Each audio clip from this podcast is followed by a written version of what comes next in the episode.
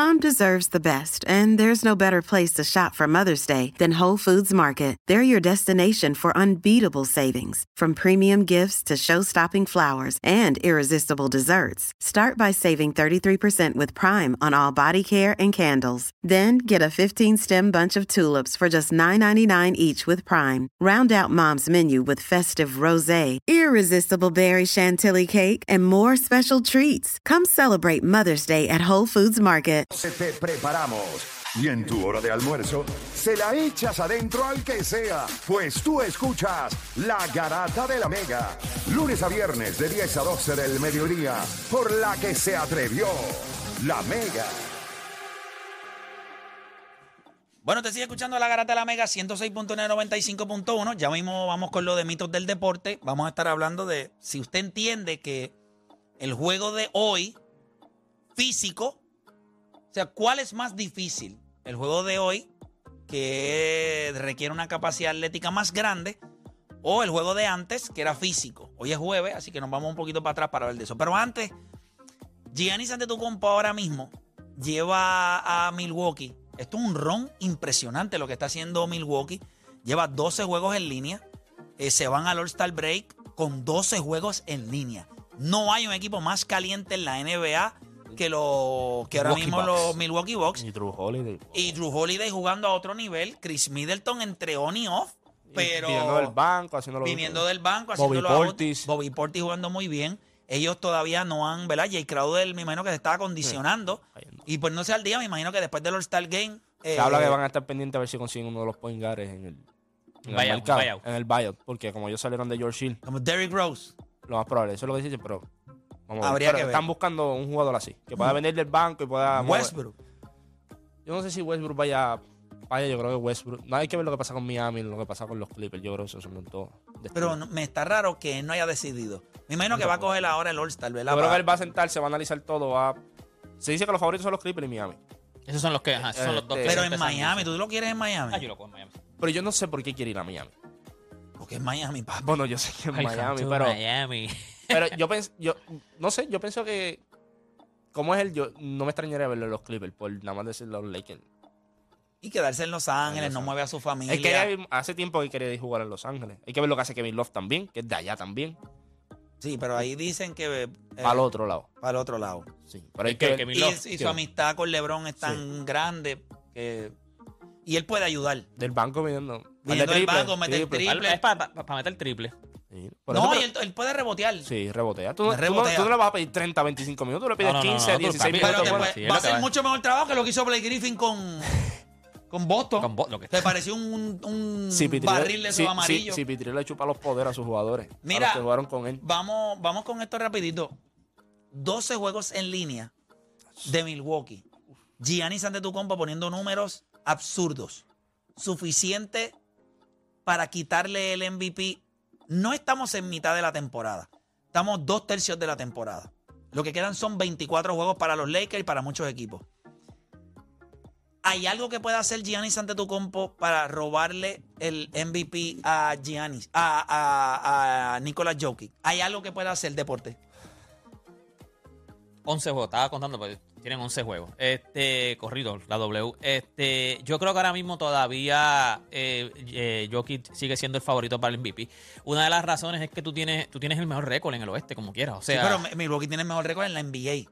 No, creo que con Boston. Con Boston, está con Boston ahora mismo. Sí, sí, pero, pero, pero, pero, pero a Milwaukee, el problema que tiene Jokic es que, claro, en la NBA por alguna razón no quieren dar triple. O sea, no, no quieren dar back to back to back este MVP. Pero si yo me dejo llevar por el equipo que tiene Denver, por cómo está jugando en, el oeste. Jamal Murray te juega, no te juega. O sea, han tenido lesiones. te juega, no te juega. Te ahora. Pero Gianni, Gianni, Gianni en Milwaukee tú esperabas esto. Milwaukee eran los favoritos en el, en el este. Eran ellos. O sea, o, para ganar el campeonato, Milwaukee estaba ahí. Yo te hubiese dicho al principio que Denver iba a tener el mejor récord en el, en el oeste. Y aunque el oeste está wide open, tú lo hubieses pensado. Entonces, bueno, ahí están los Clippers, los Lakers saludables. O sea, hay muchos equipos que tú puedes decir Fini, tú piensas Fini puedes repetir. Pero Denver ahora mismo lo que está haciendo y lo que está haciendo Jokic, o sea, eso es otra. O sea, no solamente es como Denver está jugando que tiene el mejor récord en el oeste, es lo que está haciendo Jokic. Yo creo que Milwaukee, eh, Milwaukee la única oportunidad que tendría Giannis es que termine con el, con el mejor récord de todo el NBA. Para ti, Juancho. Sí, él está en la conversación y está ahí. No, no, están Y- pegados. no, no, pero, la- pero, pero ¿a la- quién tú se lo das hoy? Hoy, ¿a quién tú se lo das? No, ahora mismo yo creo que está el Joker ahí, pero no es como hace tres semanas atrás estaba, tú sabes, Joker Ah, allá abajo y no sí, había sí, sí, nadie. pero hoy, ¿a quién se lo das? Mira, pero no hasta ahora, pero está ahí la, la- la- O sea, va a ser un cierre de temporada espectacular en la cuestión de la carrera del MVP. ¿Tú te acuerdas cuando en la burbuja, antes de la burbuja estaba LeBron James, Giannis ahí, la, la, la batalla que jugaron los Lakers y Milwaukee y LeBron, tuvo un juegazo? LeBron habló y dijo, me lo- me- eso era mío. Y tuvo un juegazo, y- pero después vino la burbuja y pasó todo. Pero yo creo que tiene ese feeling de lo que va a ser la conversación más adelante. Milwaukee, en el último lo que ha dado un alón, pero un alón ridículo. O sea, este equipo defensivamente no estaba bien. Estaban como número 13, 14. Ya está el número 2, número 3 otra vez. O sea, cuando todo el mundo se volvió a cancha, no había. Este tipo está poniendo 40 puntos en los últimos 11 juegos. Un 14, 14 de aguacate, 6 asistencias. Drew Holiday lo que está haciendo. Entonces, mira lo que pasa. Cuando tú miras a un tipo como yo- el Joker y LeBron tienen la similitud en cuestión de que hacen mejor a sus compañeros. Pero Giannis lo hace distinto a ellos. Giannis no es que dame el balón, yo lo voy a repartir. No es cuando me doblen, yo suelto el balón. Pero Giannis, de la forma en que él juega, atacando la pintura todo el tiempo, eh, eso le abre el juego a los demás. Y por eso es que tuve un juego grande de Drew Holiday ante el 40 puntos, 8 triples. Y cuando tú miras lo que él está haciendo, entonces con los equipos que tú esperas que, se ha- que, que lo haga. Y yo creo que el supporting, el supporting cast de Milwaukee tampoco es como el de años anteriores. Gente, esto es una estupidez. 32.5 puntos, 12.5 rebotes, 5.5 asistencias. ¿A quién tú le das el MVP Sí. hoy, hoy, hoy? 54% del campo también. Te tiene que- Porque yo creo que sí está cerca. Ahora mismo, y yo creo que lo, lo- lo que puede matar a, a Jokic es Mira, que aquí en la NBA no les gusta yo te voy a darle tres decir, veces yo te voy a decir esto. Y yo creo que aquí es que se nos cae, se le caen las gomas a la carreta. Nunca en la carrera de LeBron James, por los 20 años, él tuvo un jugador que hubiese podido machar lo que él era como jugador. Kevin Durant siempre estuvo a años luz de LeBron. Kawhi Leonard estuvo ahí muy poco tiempo porque la salud no se lo permitió. Michael Jordan no tuvo a nadie. Desde Magic Johnson y Larry Bird, nosotros no vamos a ver una rivalidad entre dos jugadores más grandes como la que vamos a ver con Nicolas Jokic y Giannis Antetokounmpo. Y aquí es donde yo quiero que la gente lo, lo analice. Yo quiero que ustedes me digan a mí, en los 90, ¿quién podía machar a Michael Jordan? Nadie, Nadie. nadie, nadie, nadie. En el 2000 estaba Shaquille O'Neal solo. De momento después apareció Kobe solo. Llegó LeBron. Pero no, nosotros nunca vimos una rivalidad entre LeBron y Kobe Bryant. Al punto sí, trataron de vendernos una final entre ellos. Que nunca se Pero era final, era final. Pero era una final. Yo creo que Kobe Bryant, por más que nosotros queramos, creo que Kobe Bryant ganó su MVP en el 2006, si no me equivoco, 2006, algo así, ¿verdad? ¿Cuándo fue el, el- el MVP de Kobe? No, 2006 fue Dirk. Fue 2000 Dirk. ¿Cuándo fue el, el, el- Eh. el 2000? No, fue el 2010. 2007. Dom- algo así. Deja- voy a buscarlo aquí 2007, para estar. Voy a buscarlo, voy a buscarlo, voy a buscarlo. Búscate cuándo 2007. fue el MVP de Kobe Bryant. Eh, el MVP de Kobe fue 2000 2008. 2008. Vamos para 2008. 2008, dom- MVP, 2008. Sí, pues 2007 fue. Pero después de ahí, el mejor jugador de la liga, por más que la gente hubiese querido ver, era LeBron James. Sí, después no había competencia, no había competencia. LeBron era él, la bestia. Era él. Que la gente le decía, no le dan los MVP pues, para, para no, para no esbaratar la liga. Pero era LeBron James. Era LeBron James. Y lo mismo que con Jordan. Que ayer cuando Odani me llamó me dijo, pues yo le dije, Odani, eso que tú me acabas de decir, eh, esa era que tú me acabas de describir, ¿quién fue el mejor jugador en toda esa era? Y me dijo, LeBron James. Y yo le dije, entonces cuando la gente habla tiene que tener perspectiva de no cuando lo, no lo que hizo, en el momento histórico que lo hizo. Eso es importante Claro. también. Este, y yo creo eso. Yo creo que nosotros estamos viendo en Nicolás Jokic y Giannis Antetokounmpo algo que nosotros no veíamos. Y yo creo que sí, podemos decir, pues mira, sí, Kobe y LeBron quizás tuvieron unos añitos ahí en una pelea, pero estaban en momentos distintos. Recuerden, Kobe Bryant entró a la liga Bien. eh, bien, bien Bueno, de high school igual, ¿eh, LeBron? De high school. En el, en el, y sí, Todavía tú, tú no habías visto el. O sea, tú estabas viendo lo que podía ser el prime de LeBron, pero ese no era el prime de LeBron. O sea, a, a finales del 2010, tú estabas viendo la capacidad atlética y todo. Yo creo que más, más ha entrado después que tú ves el prime de Y ahí LeBron. no lo que hubo break para más nadie. Ahí era back to back MVP. Este, si no hubiese pasado en aquel entonces, hubiese sido una carrera más y interesante. sí con había una Rose pelea de quién era el mejor jugador de la liga entre Kobe y y LeBron. Yo- Pero yo creo que eso. Pero yo no creo que. Yo no creo que al nivel que nosotros vamos a ver esta de Jokic y Giannis Antetokounmpo. Y que tú no sabes quién es. Y son, esta- son Son contemporáneos. contemporáneos, están ahí, están ahí, en edad están ahí. Seguro, los dos tienen creo que 26, 27, 27 28 años. Están, ahí, están ahí. So, esto ahí. significa que nosotros vamos a poder ver a estos dos animales pelearse por la cabeza del NBA. Y yo no creo ni que, yo, yo se los digo a ustedes, ni Luca, ni Zion, ni los estúpidos que usted... Estos son los dos mejores jugadores de la liga. Y el único que pudiera estar en esa conversación sería Anthony Davis, pero sabemos que la salud no, lo ha, no le ha permitido y hacerlo. tampoco. Y Joel Embiid, ustedes se han dado cuenta este año, él ha empujado, empujado, pero Ah, pero allá arriba Está no está. Allá arriba no está. tres no en esa conversación, porque está en la carrera del MVP. Sí, sí, sí, sí, pero, que y, los, y y números de él están ridículos. Y tú Filadelfia no está puedes- jugando y- a otro y- Sí, nivel. pero ahora, ahora mismo él va a estar en la Sí, carrera. pero tú entonces sabes- tú tienes que decir un top 5. y tú sabes- no, pero, pero ahora y lo que mismo tienes que es- darle crédito a- y lo que tienes que darle y crédito a. Joel también, que se le criticaba mucho, es que Joel, no, no jugaba. Joel. No jugaba. Los últimos tres años tú no puedes decir eso, Joel Embiid. Sí, que Él se estaba lesionaba, ahí. se lesionaba. No, él ha tenido mala suerte. Él no ha ganado MVP porque ha tenido mala suerte. Él se ha topado con tipos que están teniendo temporadas históricas. Gianni, Nicola, y después está él. No miren la eficiencia de Giannis y, y Jokic, No, por pero es favor. estupidez. Es estupidez.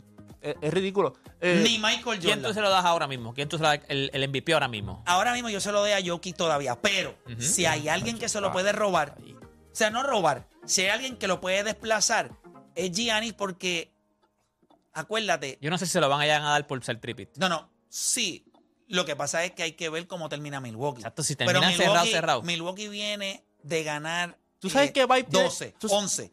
Entran el All-Star Break. Salen del All-Star Break. Prenden el motor. Porque ahora va Jay Crowder y todo el mundo. Y este equipo se monta en una racha de 17, 18 juegos. ¿Tú te acuerdas? Tú te- ¿sabes? Papá, esa conversación va a cambiar. Cuando tú ves este equipo de Milwaukee. Ellos juegan hoy, ellos juegan hoy contra, contra, contra Chicago. Cuando ¿Quién? tú, En Milwaukee. Mi- Ah, no, pues ganan 12. Cuando tú ves este equipo. Contra Chicago. Chicago sí, está desmantelado. Cuando tú ves este equipo de Milwaukee, me acuerda mucho cuando. ¿Sabes que Miami fue para el back-to-back? Ese otro año de que vamos a ver. Obviamente ellos no vienen para un back-to-back, pero. ¿Cuánto? 27 corridos ganaron esa temporada. No había. no, LeBron James estaba estúpido, estaba imposible. LeBron la eficiencia de LeBron estaba ridícula. LeBron James por poco terminó la temporada eh, tirando 62%. Lo que pasa es que al final empezó a tirar el triple a lo loco y todo, y el porcentaje le bajó. Pero a ese nivel es que está este equipo de Milwaukee. Está on, eh, on sync.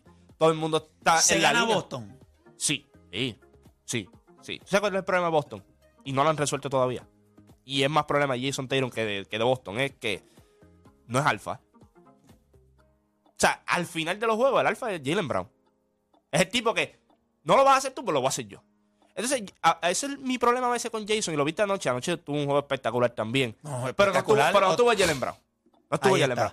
Pero, pero eso es So, más- pueden coexistir. yo, yo creo que es el problema es de, no, no, pero el problema es de Jason no de- Está bien, pueden coexistir. Yo creo que pueden coexistir, pero eso depende. ¿Tú sabes que Jason Tatum tiene Pueden no coexistir, pueden pero coexistir. tienen que, tienen que definirle, ¿verdad? ¿Quién, quién Yo sea yo el creo- no va a alfa? pasar. Yo creo- el alfa. mira, o sea, Jason Tatum tiene una historia de Coach K que él la cuenta como si fuera para reírse, pero realmente no es ni de Coach K la historia, la historia es de tú como persona.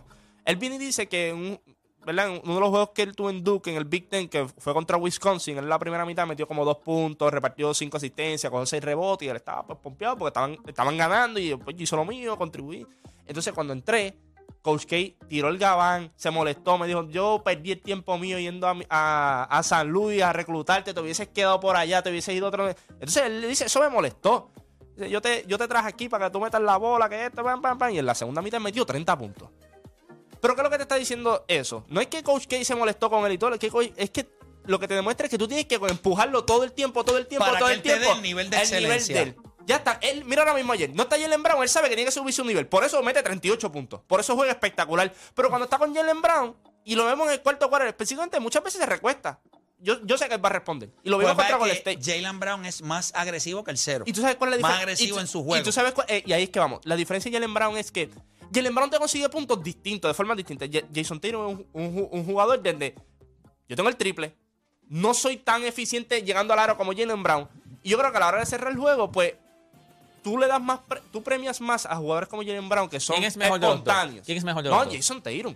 Es Jason Tatum, pero lo que te ¿Tú digo te es- sientes bien diciendo su nombre? Jason Tatum, sí. Porque, te digo, yo, yo lo llevo viendo años. Sé cómo es él como jugador. Por eso te decía a ti, a mí me preocupa a veces cuando a él le vas a exigir, cómo tú le vas a exigir a él. Mira la historia que él hace. Él se ríe todavía, él no le entiende todavía. De que a ti hay que empujarte. a ti que empujarte una y otra vez, una y otra vez. Yo creo que Jalen Brown, hasta cierto punto, no es el jugador que te va a empujar. El número dos no te va a empujar a ti como el número uno. Sí. El número uno es el que empuja al número dos. Sí. Entonces Jalen Brown como que está en una posición de cómo yo te empujo a ti. O sea, si tú vienes y me das la bola en el momento grande. O tú no quieres la bola. Si tú esperarías, siempre tu número uno va a demandar de tu número dos. Claro. Pero que tu número dos te lleva ahora a ti porque tú estás comiéndote la ¿Tú merch. te acuerdas cuando Anthony Davis se cayó en los playoffs en la burbuja? Que todo el mundo dice, "Ey, LeBron te, que que levanta, agarró papi. el talón, Sí, agarró que el te, todo. te levanta. Eso es lo que necesita Jason Tatum. Porque no la tiene en ese, de alfa, no la tiene. Siendo él el número uno. El número de uno. ese equipo. Nosotros vamos a hacer una pausa. Cuando regresemos, la cosa se pone un poquito más intensa. Son las 11 y 3 de la mañana. Mitos del deporte, gente. Nosotros vamos a hablar aquí de las dos eras.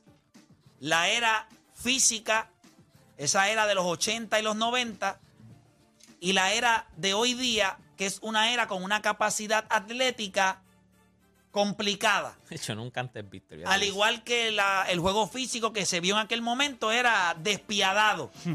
La pregunta es, ¿cuál de los dos es más difícil para ti? De esas dos eras, de jugar, si tú tuvieras que jugar, si usted se tuviera que poner a jugar en las dos eras, ¿cuál usted cree que se lo hubiese hecho más difícil? 787-620-6342. No se me va nadie que seguimos con más de... El deporte en Puerto Rico se habla como es.